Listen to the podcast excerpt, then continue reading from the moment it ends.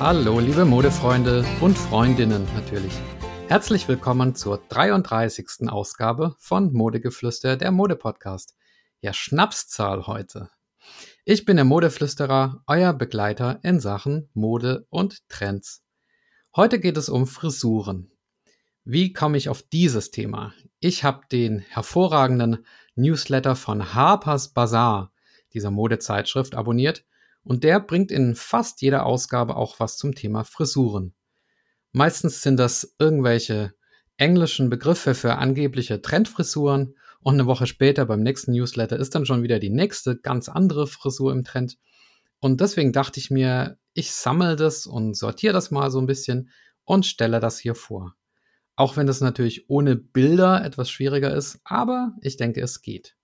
Also falls ihr ein bisschen uninspiriert sein solltet, was eure eigene Frisur angeht, vielleicht ist diese Folge ja was für euch.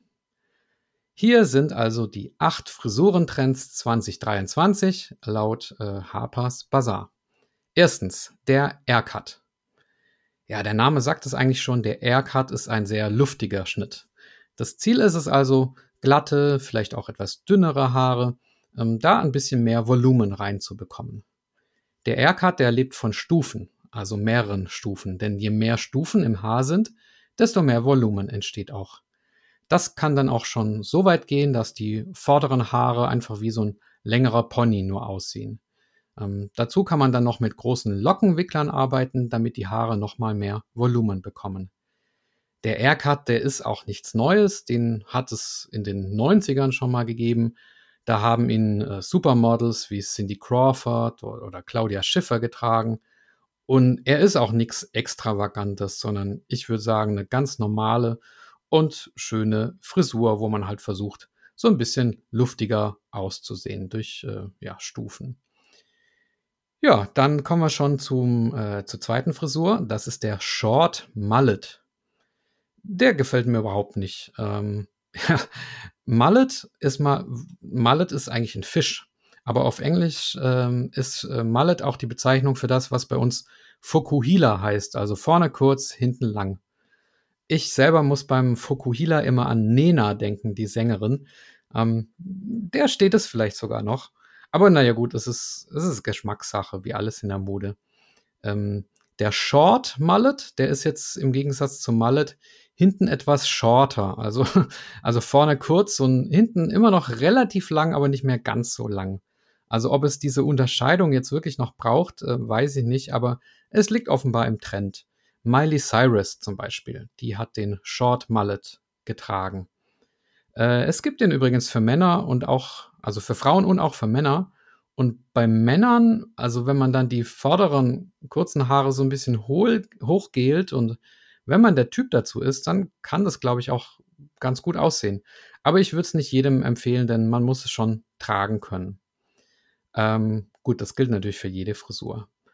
Aber ich wechsle trotzdem zu etwas, äh, was mir besser gefällt, und zwar die dritte Frisur. Das ist der Half Up. Half Up, Hälfte hoch. Ähm, ja, das sagt es schon. Also man nimmt, äh, man, man trägt ein, äh, oder einen Teil der, der langen Haare, äh, die lässt man ganz normal hinten runter hängen.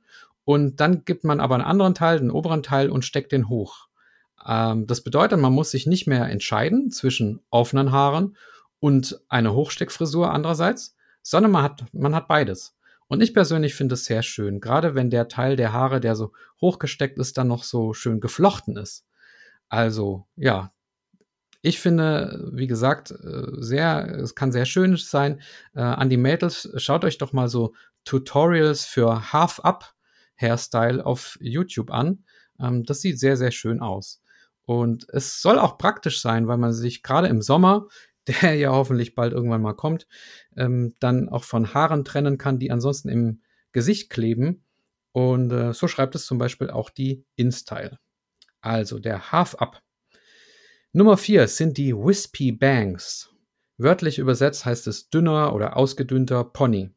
Beim Wispy Bangs bleiben die Haare äh, in der Regel etwas länger als beim klassischen Pony und werden zu den Seiten so leicht gestuft.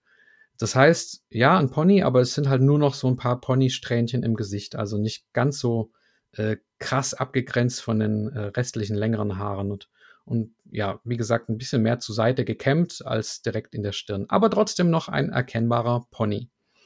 Also, wenn man sich zum Beispiel Bilder anschaut von Dakota Johnson, die in äh, Fifty Shades of Grey mitgespielt hat, ähm, die trägt so Whis Wispy Bangs ganz oft und sieht auch sehr schön aus. Und äh, es gibt eine Seite, die sagt, deavita.com, die sagt, dass Wispy Banks angeblich allen Frauen steht. Ähm, Wispy Banks ist die perfekte Ponyfrisur, nach der alle verrückt sind, schreibt die. Also, ja, finde ich auch schön. Dann Nummer 5 ist der Clevy Cut. Was ist der Clevy Cut? Der Name gibt mal wieder den entscheidenden Hinweis. Clevy ist die Kurzform von Clevic Clavicle aus dem Englischen, was Schlüsselbein bedeutet. Genau da endet der Clevy Cut nämlich auf Höhe des Schlüsselbeins. Ähm, ja, ist also ganz eine ganz normale Frisur wieder. Jetzt fragt man sich natürlich, was ist der äh, Unterschied zum Long Bob? Fragt ihr euch das? Ich weiß es nicht. Also, das steht hier als Frage. Ähm, ja, der Clevy Cut ist eine etwas kürzere Langhaarfrisur, also Langhaar, aber halt nur bis zum Schlüsselbein. Und der Long Bob ist eine etwas längere Kurzhaarfrisur.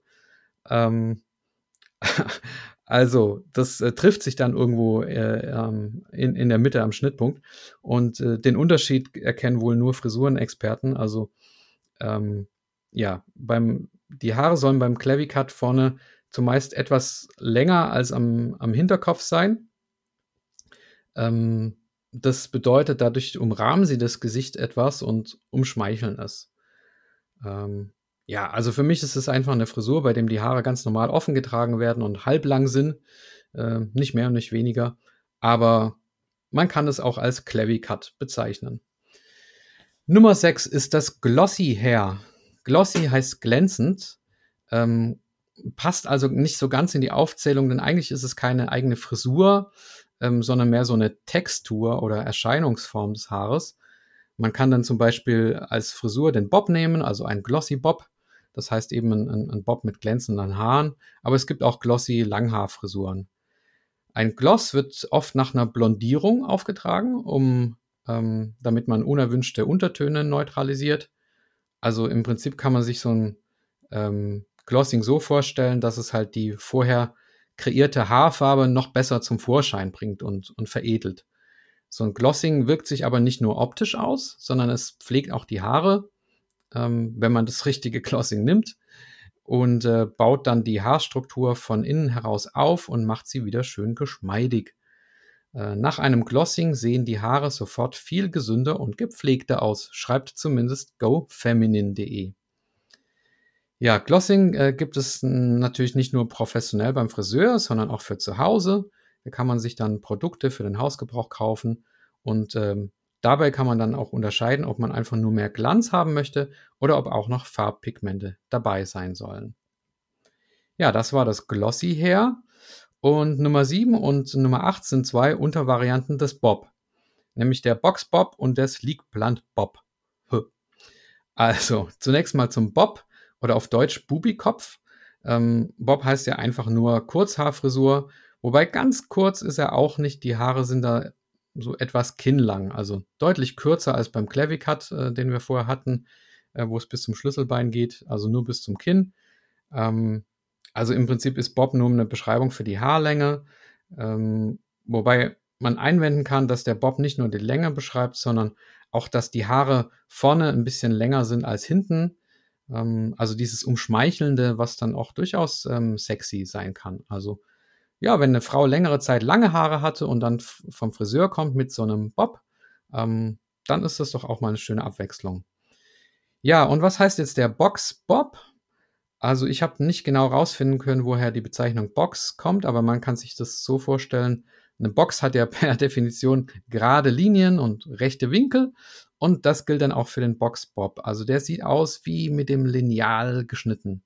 Man braucht dazu recht glattes Haar und ähm, es ist so, dass zum Boxbob auch unbedingt ein Pony gehört. Also der darf dann auch nicht wie bei diesen Wispy Banks so ausgedünnt und zur Seite äh, geschnitten sein, sondern der muss genau senkrecht runter und ähm, waagerecht dann auf Höhe der Augenbrauen abgeschnitten sein. Das Ganze wirkt dann so ein bisschen helmartig, also man hätte auch Helmet Bob sagen können. Ähm, vielleicht kennt einer von euch den Film Prinz Eisenherz aus dem Jahr 1954. Da trägt der Prinz Eisenherz so ein Boxbob. Ich finde, es sieht bei ihm total bescheuert aus. Ich weiß nicht, ob das damals Mode war oder als Satire gemeint war. Aber ähm, mit dem richtigen Gesicht kann es schon auch gut aussehen. Also der Boxbob mit seinen sehr geraden Linien und äh, mit dem Lineal abgeschnitten. Und Nummer 8 ist dann die etwas andere Untervariante des Bob, und zwar der Blunt Bob, ähm, beziehungsweise der Sleek Blunt Bob. Also, was heißt erstmal äh, blunt? Auf myself.de steht, das englische Wort blunt bedeutet auf Deutsch stumpf. Und genau das beschreibt den Blunt Bob äh, ziemlich treffend.